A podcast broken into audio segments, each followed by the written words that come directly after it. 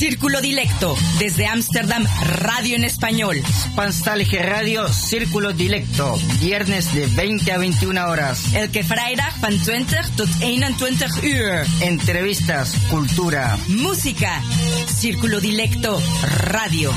Salto Stats FM. Cable 103.3 y 106.8, frecuencia modulada.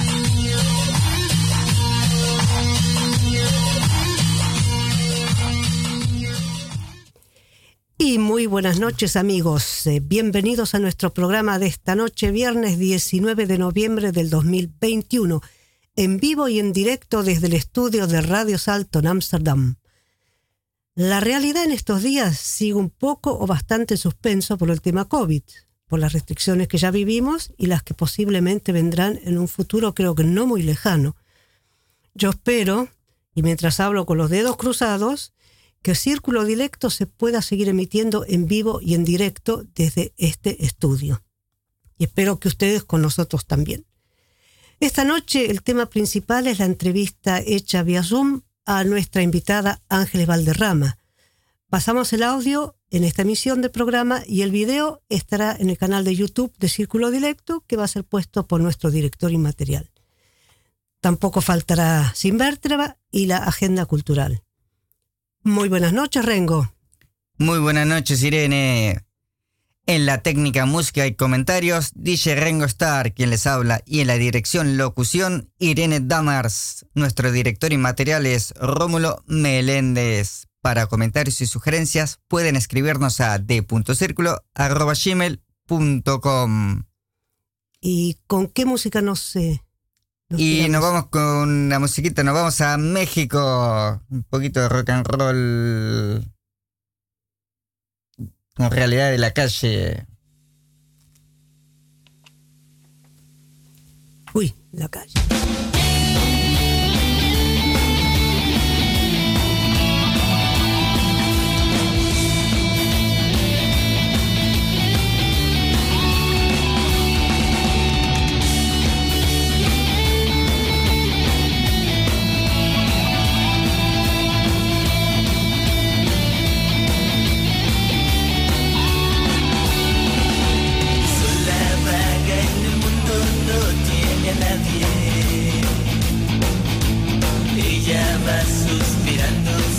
La acompaña. Siempre viaja en las nubes, cabalga en el aire. Todos la han maltratado, no confía en nadie. Solo una lata de activo la acompaña en el camino, inhalando amor. Sus alucines la acompañan, son sus mejores cuates, se olvida del dolor.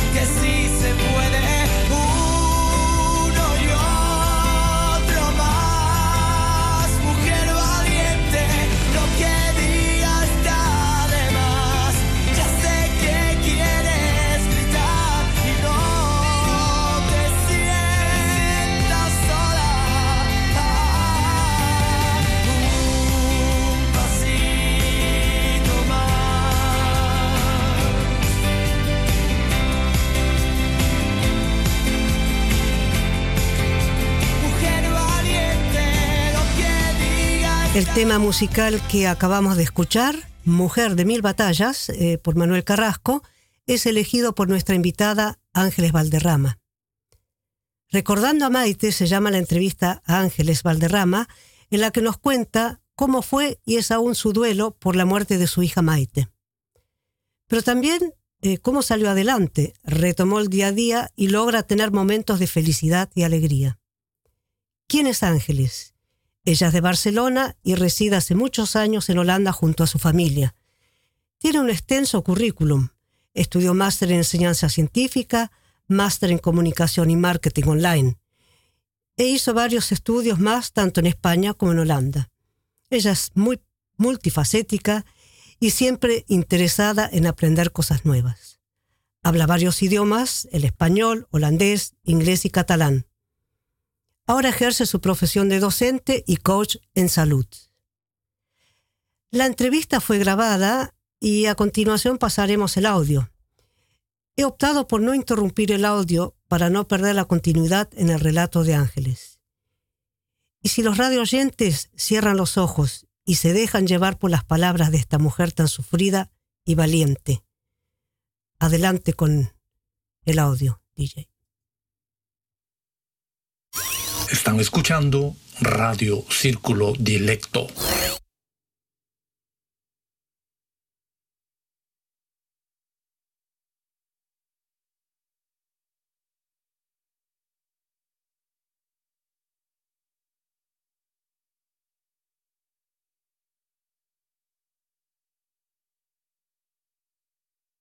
Em, bueno, muy buenas noches, Ángeles. ¿Cómo estás? Buenas noches, estoy bien, gracias. gracias por querer participar en el programa. ¿eh?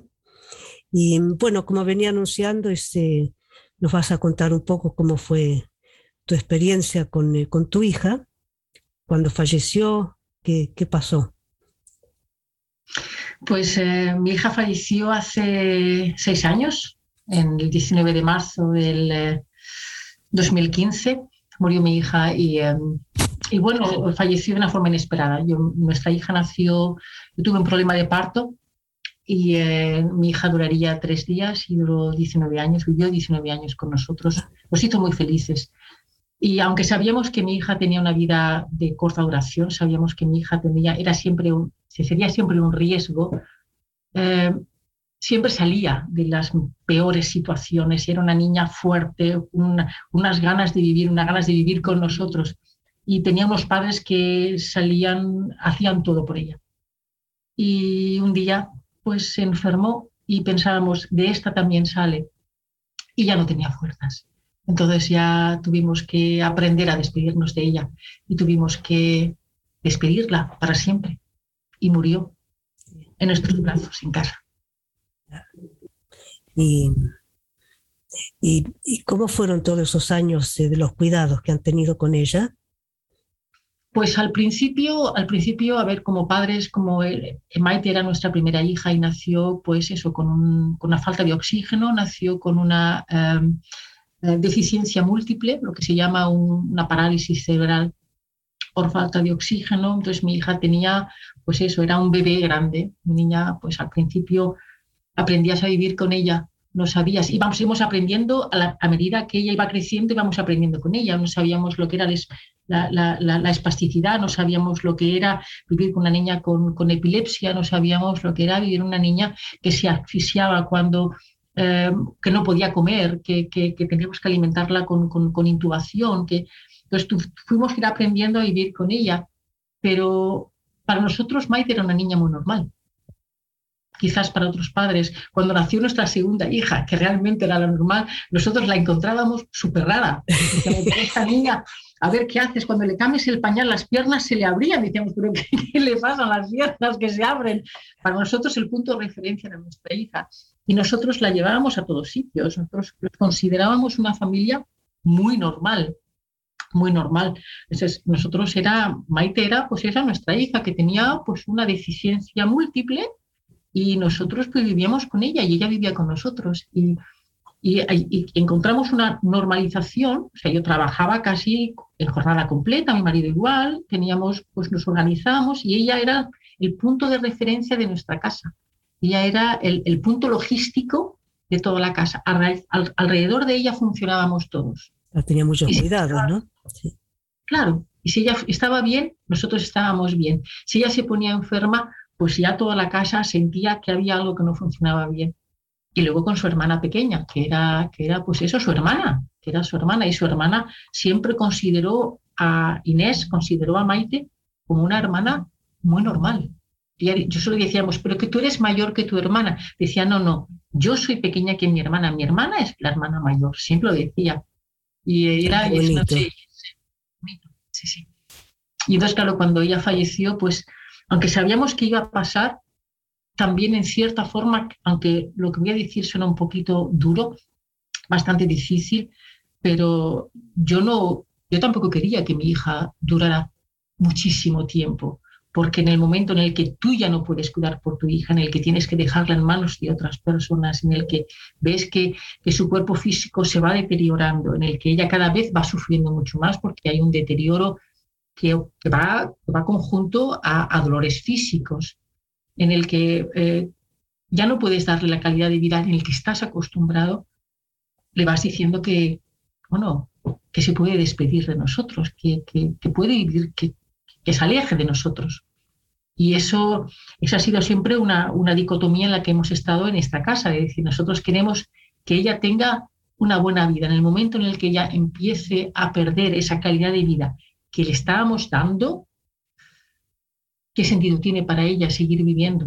Entonces, ha sido siempre una, una discusión y ha sido siempre una lucha que hemos tenido y que ella al final decidió, la solucionó abandonándose, diciendo, ya llegó el momento y estamos súper, yo estoy súper convencida de que ella ya tiró la toalla.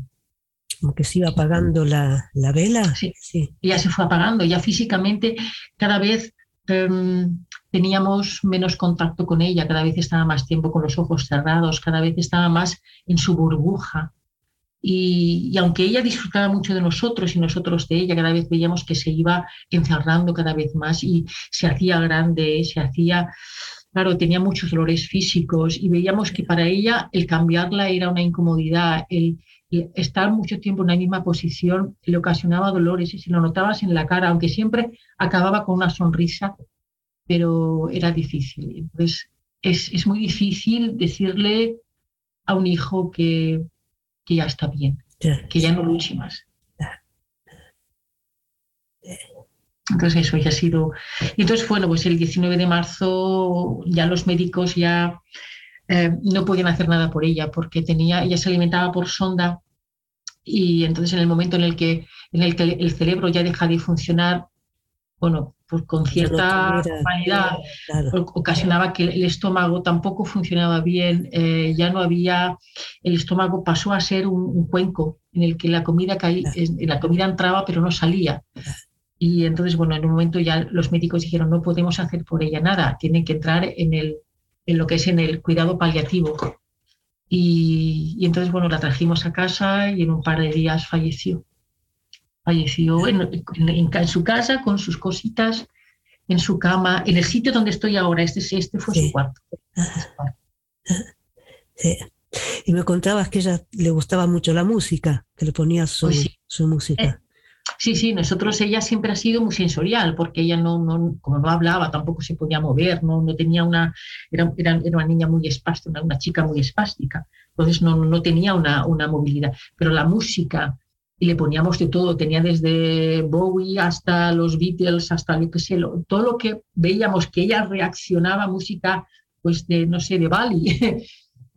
a veces me sacaba de los nervios la música, pero nosotros se la poníamos porque a ella sabía que había algo en la música que ella le ocasionaba, pues o la tranquilizaba, le sacaba esa sonrisa. Y siempre en su cuarto, siempre había música, siempre había, pues eso, algo que a ella la estimulase siempre la estimulas. Entonces la música, para, tanto para ella como para nosotros, era, era importante.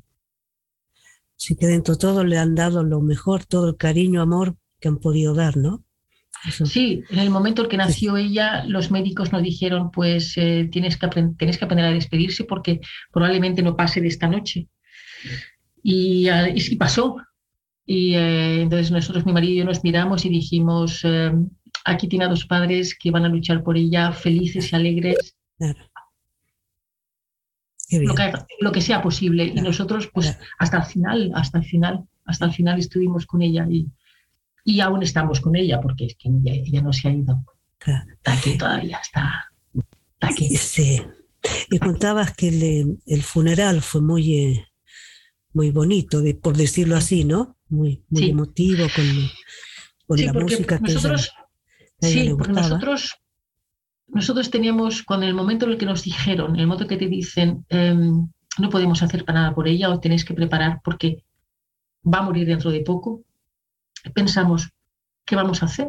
¿Cómo nos despedimos de ella? Y nosotros teníamos claro de que nosotros no queríamos una ceremonia de despedida como las que bueno, pues como las que hay normalmente, que vas a un centro en el que está, en el que te sale un funcionario, en el que te explica cuatro cosas y no, nosotros dijimos, esta es la, única, la última fiesta de cumpleaños que le podemos celebrar a ella. Y la, casualidad de la vida es que nos, nos, llevó a sitios, nos, nos, puso en contacto con una compañera de trabajo que se dedicaba a esto en el que tenía un centro que era realmente como, una, como, un, como un comedor de casa, con sofás, con, había un jardín exterior. Nosotros dijimos que no queríamos una caja de madera, que queríamos una caja de mimbre para dulcificar un poco lo que era su propio, su propia, su propio envoltorio. ¿no? Claro.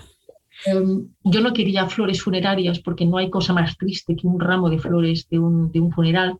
Y entonces con, mi, con mis hermanas nos fuimos al mercado de Rotterdam y compramos era la época de los tulipanes, eran, eran marzo, compramos tulipanes, compramos ranuncos, compramos de todos los colores, el precio no me importó, comprábamos, compramos cientos de flores y montamos los cestos nosotros. Con mi sobrina me fui al, jardín de, bueno, a un, town center, un centro de jardinería, compramos los cestos de mimbres, mi familia se puso a hacer galletas y pasteles, amigos también colaboraron. O sea que entre todos montamos montamos una fiesta de despedida en la que ella era el centro. Al centro nos llevamos también a, esa ceremonia todos sus juguetes, sus libros, sus fotos de álbumes desde que ella nació, la música que normalmente ella escuchaba.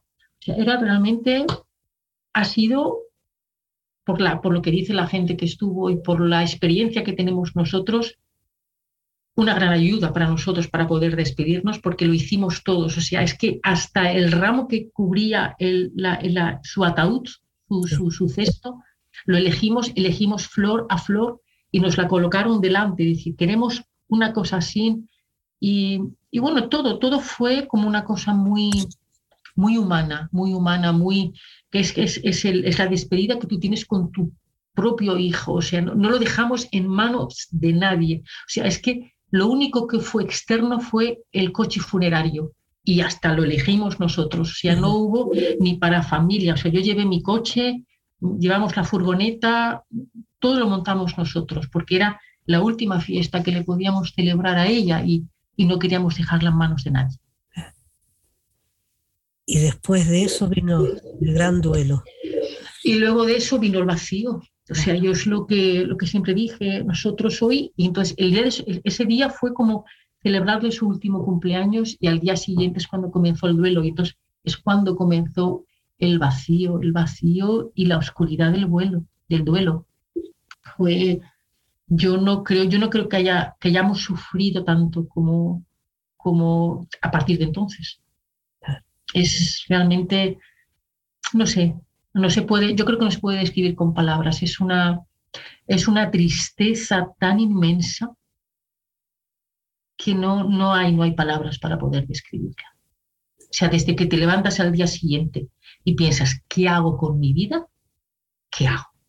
No sé qué hacer. O sea, te, estás, estás como totalmente en shock y no sabes qué hacer y pasa un día y pasa otros y cada vez te sientes más triste, cada vez te sientes más apenado, cada vez te, te sientes más solo, más vacío, más abandonado de la vida, como diciendo, mi vida no tiene sentido. Y entonces ya es, es un proceso en el que realmente triste, es un, proceso triste, muy triste. Y ahora que han pasado varios años, eh, cómo, vas, cómo has salido adelante. Pues, pues también tienes tu, hija Inés, ¿no? Sí, sí, sí. Todo el mundo decía lo mismo, todo el mundo decía, no, mira, para ella era siempre mucho mejor, em, porque son las típicas cosas que la gente dice cuando no sabe qué decir. Es decir, a ver, mira, pues Maite fue feliz con vosotros, no tienes consuelo. Que miras que estáis vosotros, estáis bien, no tienes consuelo. Que mira que tienes otra hija, no tienes consuelo porque realmente el duelo no se puede sustituir con nadie. O sea, el duelo, cuando echas de menos a una persona que quieres tanto, no la puedes sustituir con otra persona, ni la puedes sustituir con... O sea, yo, el duelo que yo siento por Maite, no lo puedo sustituir con el afecto de mi familia, o no lo puedo sustituir con el afecto de mi hija o con el afecto de mi marido. Está ahí. Lo otro está al lado, pero eso está ahí. Entonces es, es, es, muy difícil, ha sido pues el día a día, el día a día, el pensar, eh, bueno, pues, eh, ¿qué hago hoy? No sé, pues te quedas en la cama todo el santo día y te levantas porque sabes que tu hija va a llegar. Y te levantas y piensas, vamos a hacer lo más normal posible. pero cuando ella se acuesta, te vas a acostar otra vez. Y cuando todos se van al trabajo, yo me volví a acostar pensando, ah, yo me quiero morir. Yo me quiero morir. Me quiero morir. Me quiero morir. Yo no quiero seguir viviendo, me quiero morir. Y así pasa un día y otro día. Y luego, y realmente todo cambió un poco cuando llegó el perro.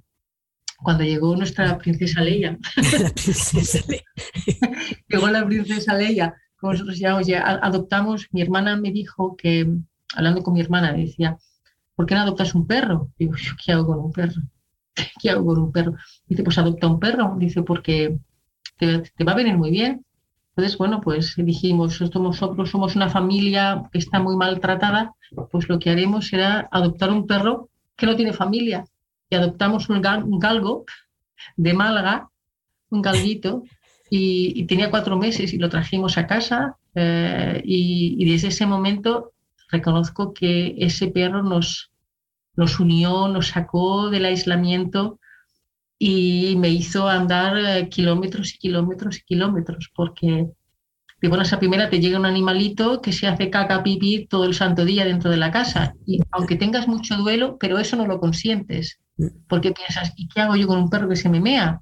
y que se me hace caca, lo sabes a la calle, y se hacía caca afuera, se hacía caca dentro, y yo cómo salgo de esta. Y, poco a poco te das cuenta de que sales, de que, de que los paseos te, te, te ayudan, de que el perro te, te despista de tus pensamientos, que te das cuenta de que el perro juega contigo, que te ríes, que encuentras a otras personas y poco a poco pues vas creando una nueva vida. Qué bien. Y Otra cosa que me contabas cuando hablamos por teléfono es que cuando ustedes viajan llevan siempre un poco de ceniza de Maite y la van dejando y la van dejando, como diciendo, bueno, ella está, me pareció muy lindo. Porque ella, ella es una niña, era una chica que, bueno, nosotros la, llevábamos los primeros años, hasta que tuvo 10 años, más o menos 10 o 11 años, la llevábamos a todos sitios de vacaciones, pero te das cuenta que para ella los viajes, el cambiarle el ritmo, era una niña con un patrón muy estimulado, tenía una deficiencia física, estaba operada de una escoliosis tremenda. Entonces, mm, para ella, el moverla, el cambiarla, fue muy complicado. Entonces, dejamos de viajar con ella los, los seis o siete años que ya no, los últimos años que no pudimos viajar con ella. Y siempre que salíamos de vacaciones salíamos con ese hueco. Salíamos, es que ella, ella, ella está sola y está en su, pues eso, en su casa de vacaciones, pero no está con nosotros. Y cuando ella falleció, nos, nos encontramos con el dilema de qué hacemos con sus cenizas. Las tengo aquí todavía, están todavía aquí, porque no, pensamos que no hay mejor sitio que su casa. pues está en casa.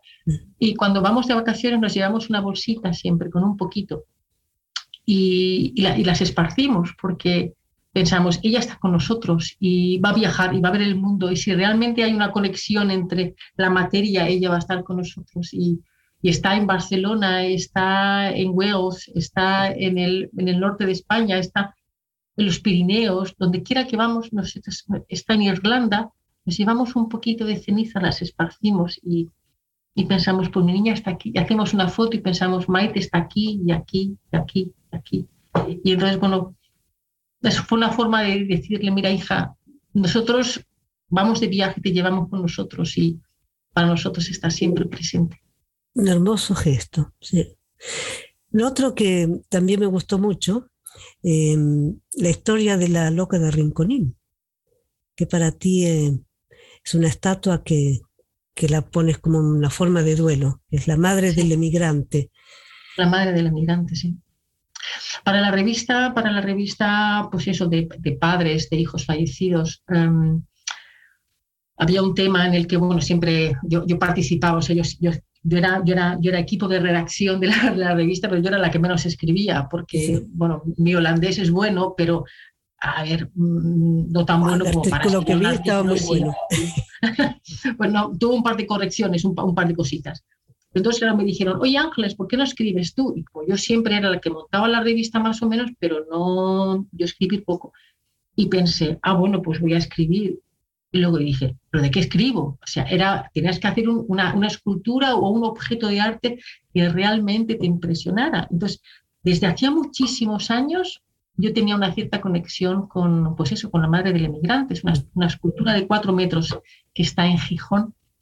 Y, em, y, y, y, pensé, no me, yo creo que no me identifico con otra escultura tanto como con esa, porque cuando yo la veo, cuando veo esa escultura tan intensamente grande, con esa, con esa em, desvalidez y con esa em, soledad y con esa...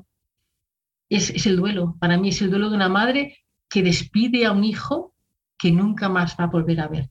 Y, eh, y quizás hay esa semejanza entre el duelo de una madre que, que, que, pierde a un hijo o la madre que se despide de un hijo que se marcha al extranjero, como en aquellos entonces las madres despidían a los hijos, cogían barcos y se iban y, no y que nunca más. Claro, claro. Y esa es la, la, la, triste historia de, bueno, pues de una despedida para siempre, que el siempre dura mucho. Y, y, esa, y, esa, escultura también tuvo una historia muy triste porque, bueno, es una historia, es una, es una, es una, es una escultura que realmente, a ver, no te adorna una plaza, no son las típicas estas plazas de Cibeles con esas figuras griegas hermosas, súper... No, no, es una estructura de cuatro meses, de, digo, de cuatro metros, delgada, uh, desgarrada, uh, realmente triste, y, y, es una anhelante a algo. Y claro, es bastante, bastante, bastante impresionante de ver. Entonces, claro, para la gente de una ciudad que te encuentran y te pongan una escultura tan sumamente grande, pues, y además tan impresionante y tan poco agradable de ver, porque la muerte no es agradable. La muerte, la muerte no le gusta a nadie, no le gusta verla. La, la, lo que es la tristeza de la muerte no le, no le gusta a nadie. Y fue bastante, bastante, bastante maltratada. Maltratada. Porque Ángeles eh, nos prometió para Círculo Directo, para el blog, eh, el artículo, así que lo vamos sí. a poner en holandés sí y si es posible también en castellano. Sí, sí, no, en holandés seguro, pero en castellano lo estoy adaptando para que, sí, para, que quede, para que, quede, bien. ya vendrá. Otra cosa, la, la, asociación esta ha significado algo para ti? ¿Has podido...?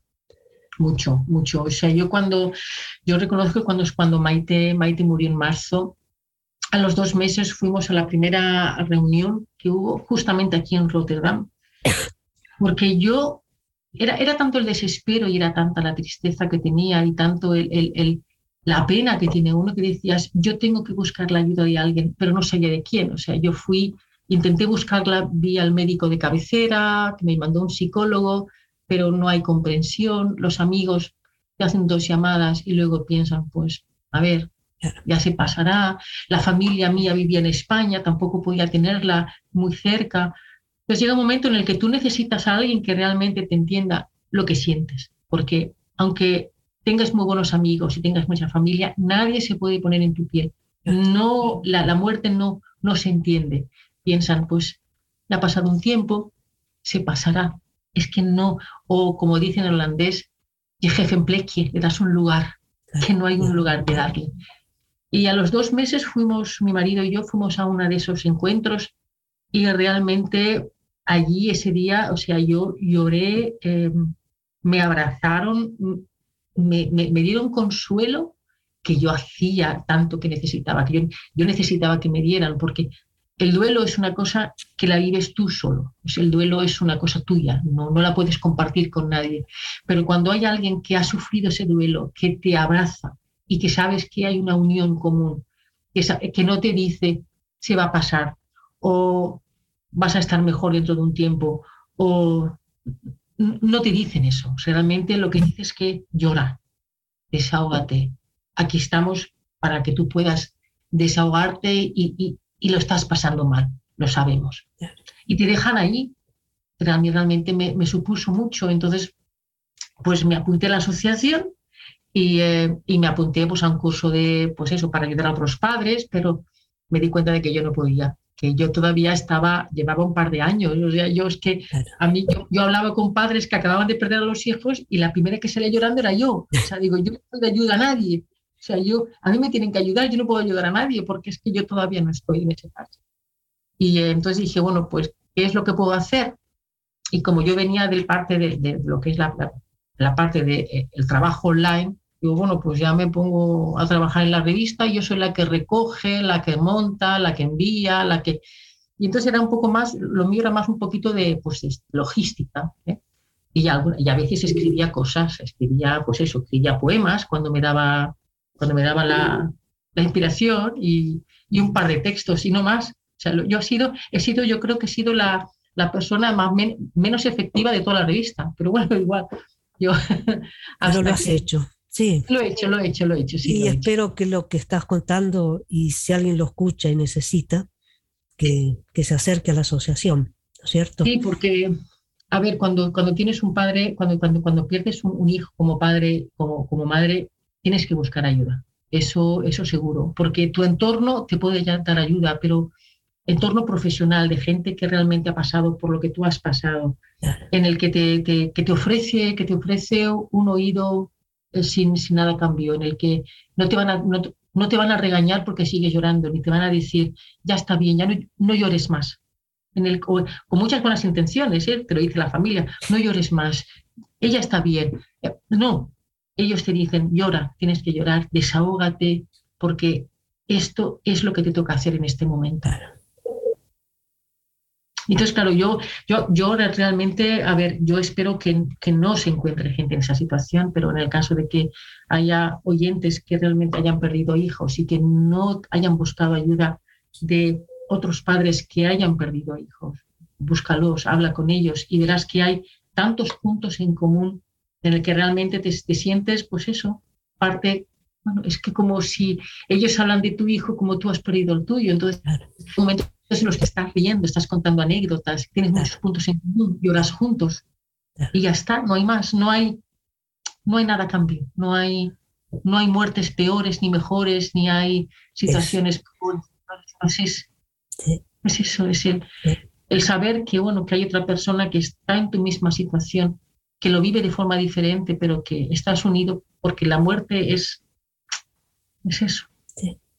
Y la vida sigue y sigues trabajando. Sigo trabajando y la verdad es que estuve, yo estuve sin trabajar año y medio porque es que no, yo no sabía, no, es que no sabía qué hacer con mi vida, mucho menos ni se me ocurría pensar en trabajar. Entonces cuando volví a empezar a trabajar, em, yo había ese mismo, dos meses antes de que muriese mi hija, yo perdí mi trabajo. Yo trabajaba en, en un Hogeschool, es un tipo así como de universidad de grado medio, y perdí mi trabajo porque era, era bueno, después de 16 años ya no vales, eso, ya, ya hay, había problemas financieros en la universidad, y pues bueno, pues qué personas son las que podemos echar, pues a mí me echaron pues con, un buen, con una buena regulación, pero perdí mi empleo. Y en ese momento no comprendía yo porque en dos meses de tiempo perdí mi empleo después de muchísimos años, de 16 años, y perdí mi hija. No lo sabía. Entonces al cabo del tiempo comprendí que yo tenía, necesitaba tiempo para superar mi propio. Que tenía que pasar tiempo sola. Y al cabo del año y medio, el sistema holandés me permitió estar año y medio, dos años en, eh, en baja, en baja por, por, por enfermedad. Y, eh, el año y medio ya encontré un trabajo en el que trabajaba online y, yo tuve que aprender incluso a escribir, porque es que yo no, yo no, cuando escribía, que era mi profesión, no sabía ver ni los puntos ni las comas, no, no tenía, no veía ni las faltas de ortografía. O sea, yo es que me leía mis textos y es como si mi, mi, mi, cabeza tuviese que volver a formetearse de nuevo, es que no funcionaba. Y tuve que empezar a trabajar poco a poco y luego, no, estuve, estuve un par de años, luego me metí en el mundo de la, de la, de la logística, trabajaba en, en, una empresa de logística y luego volví a la enseñanza, que era, que era mi mundo, y, eh, y no volví al mundo de la enseñanza superior, pero entré lo que es en la formación profesional en el nivel 1, y es eh, trabajar con chicos y chicas de 16 a 28 años que, que no tienen ninguna formación y que están en el borde de la sociedad, o sea, ya sea por eh, un, un, nivel bajo cognitivo o por sea por eh, aislamiento social, por delincuencia, por, por todo. Y entonces son los chicos con los que estoy trabajando ahora. Y, eh, y la verdad es que estoy ocupada. me, ocupada. me da más de un dolor de cabeza. me da más de un dolor de cabeza, pero que ya me va bien. Y pienso que, que soy capaz de hacer esto ahora porque, porque he pasado lo que he pasado. Porque probablemente si no hubiese pasado lo que he tenido, no habría tenido el nivel de empatía que tengo ahora. Y paciencia. Y la paciencia, porque ahora es como si lo veo con otra, con más distancia, porque a mí cuando me dicen los chicos que se estiran, pues están despiertos para las 5 de la mañana y que llegan tres horas tarde a la escuela y estás allí, estás esperando y los ves venir y te dicen, es que he pasado mala noche, me bravo, es que he pasado mal. Y los miras y les dices, venga, anda, pasa, vamos a sentarnos y ahora, y ahora tú llevamos a tomarnos un café, vamos a hablar de lo que has hecho esta noche. Y eso quizás lo pueda, lo, lo puede hacer ahora, pero hace, hace 15 años no lo habría podido hacer, porque quizás estaba demasiado pendiente de mí misma, de mi carrera profesional y de mis ambiciones. Y, y esto ahora, pues como me importa poquísimo. No me importa nada. De lo que es mi futuro profesional y mi carrera profesional, y, pues no, no. Pienso que... Es, ya sé, es una gran cosa. Es la primera vez que, es la primera vez que me dedico a, a, la enseñanza sin estar yo en el primer lugar. Increíble. ¿eh? ¿Eh? le vamos a ir terminando eh, la entrevista.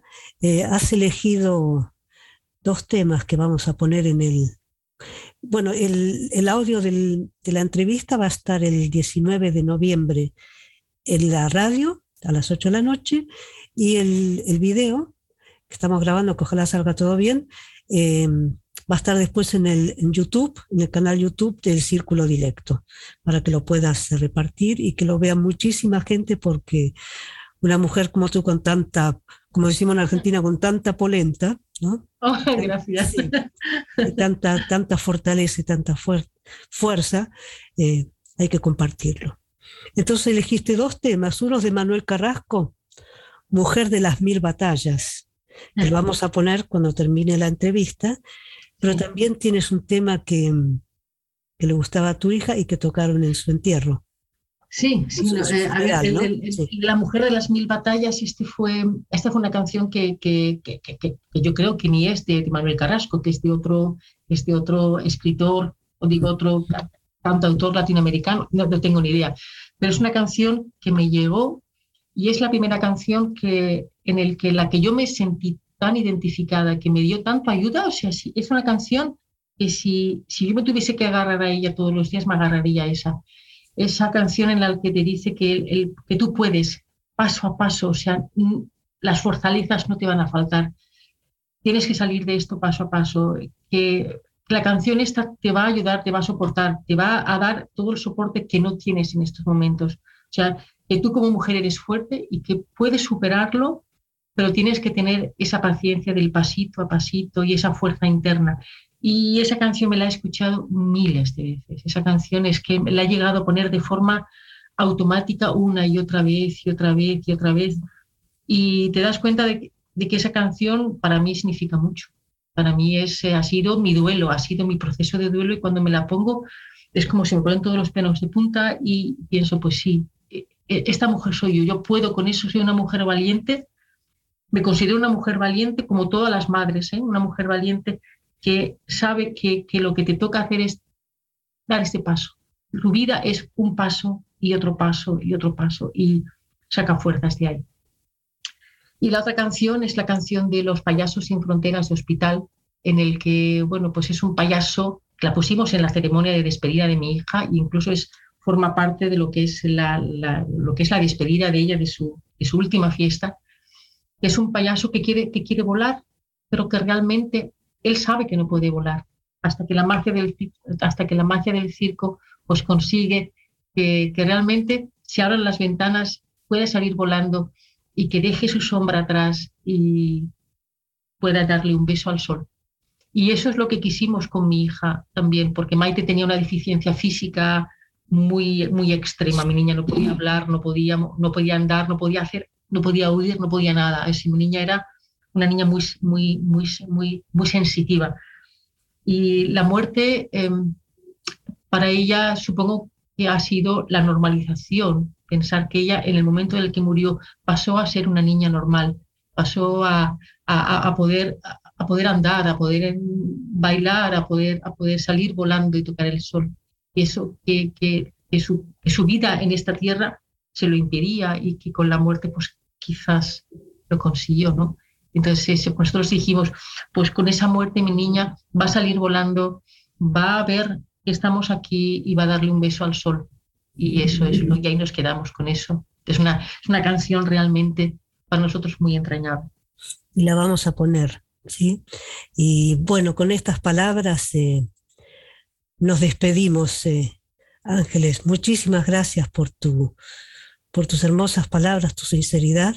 ¿eh? y hasta pronto. A vosotros, a vosotros y gracias Irene por, por, por llamarme y por darme esta oportunidad. Gracias a ti. Gracias. Hasta pronto. Adiós. Están escuchando Radio Círculo Directo.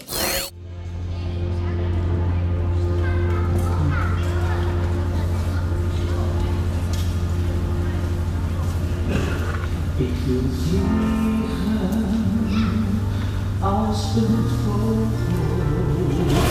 Ik wil vliegen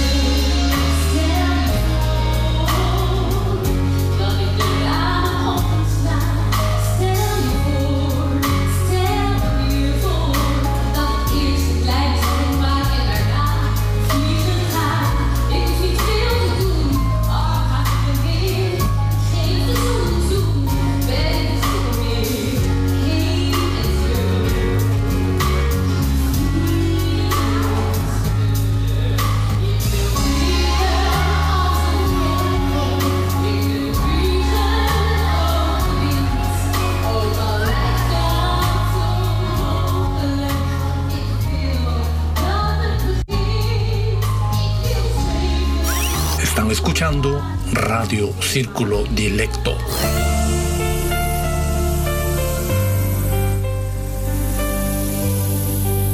Todo pasa. Y todo queda.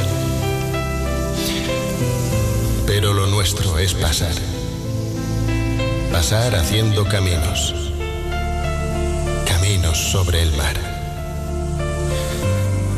Nunca perseguí la gloria ni dejar en la memoria de los hombres mi canción. Yo amo los mundos sutiles, ingrávidos y gentiles como pompas de jabón. Me gusta verlos pintarse de sol y grana, volar bajo el cielo azul, temblar súbitamente y quebrarse. Nunca perseguí la gloria. Caminante, son tus huellas el camino y nada más. Caminante, no hay camino. Se hace camino al andar. Al andar se hace camino y al volver la vista atrás, se ve la senda que nunca se ha de volver a pisar. Caminante, no hay camino, sino estelas en la mar. Hace algún tiempo, en ese lugar donde los bosques se visten de espinos, se oyó la voz de un poeta gritar, Caminante no hay camino, se hace camino al andar, golpe a golpe, verso a verso. Murió el poeta lejos del hogar. Le cubre el polvo de un país vecino.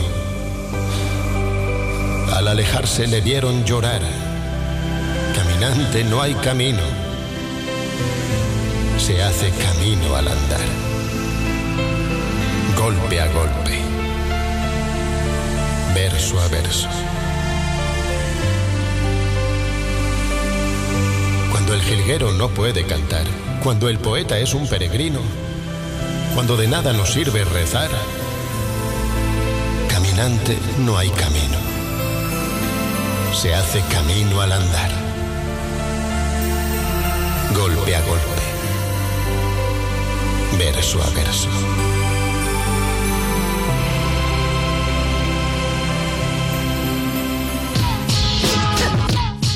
Vertebracín, vertebracín, vertebracín, vertebracín, vertebracín, vertebracín, vertebracín, vertebracín, vertebracín, vertebracín, vertebracín, vertebracín, vertebracín, vertebracín, vertebracín, vertebracín, vertebracín, vertebracín. En nuestro blog pueden encontrar información relevante para hispanófonos residentes en Países Bajos, círculo-dilecto.blogspot.com y en Twitter como cdilecto y en Facebook como Círculo Dilecto. Si tienen alguna actividad que quieran anunciar, escríbanos a d.circulo.gmail.com. Y en el mes de noviembre sorteamos el libro en neerlandés Herinneringen al mijn Chili de Isabel Allende. Lo único que debe hacer para participar en el sorteo es escribirnos a d.circulo.gmail.com antes del 24 de noviembre del 2021.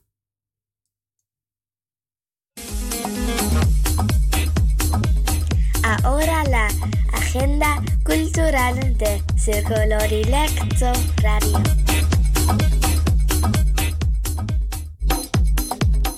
Con las nuevas medidas eh, por el tema de COVID, algunos eventos o se han cancelado o se harán de forma digital. O también se hará- harán más adelante. Así que sigan atentamente las agendas. El domingo 21 de noviembre, elecciones presidenciales de Chile.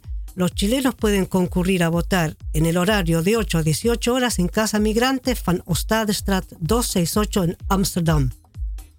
En Ámsterdam se está llevando a cabo el, eh, el mm, Festival Internacional de Documentales de Ámsterdam, ITFA International Documentary Festival of Amsterdam.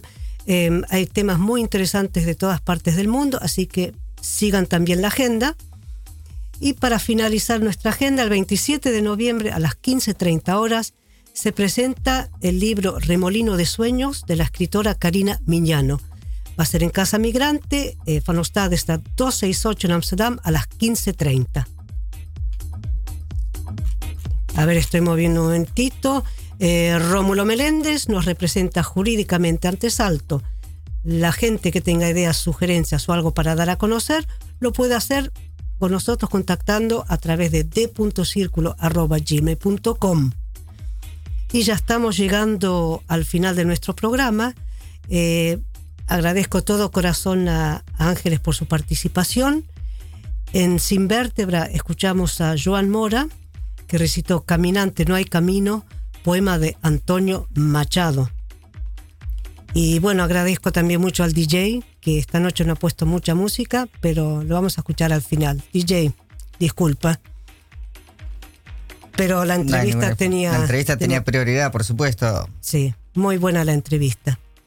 Em, a nombre de todo el equipo les deseo un buen fin de semana y esperamos encontrarles el próximo viernes 26 de noviembre en Círculo Dilecto, cable 103.3 y Ether 106.8 FM Stats FM. Una cosa, ¿no querías mandar un saludo, DJ? Por supuesto, yo como siempre le mando saludos a mi abuela y a todos los radio oyentes de Radio Círculo Dilecto. Y yo también le mando un gran saludo a todos los que nos han escuchado y que tengan fuerza para seguir en estos mundos pandémicos.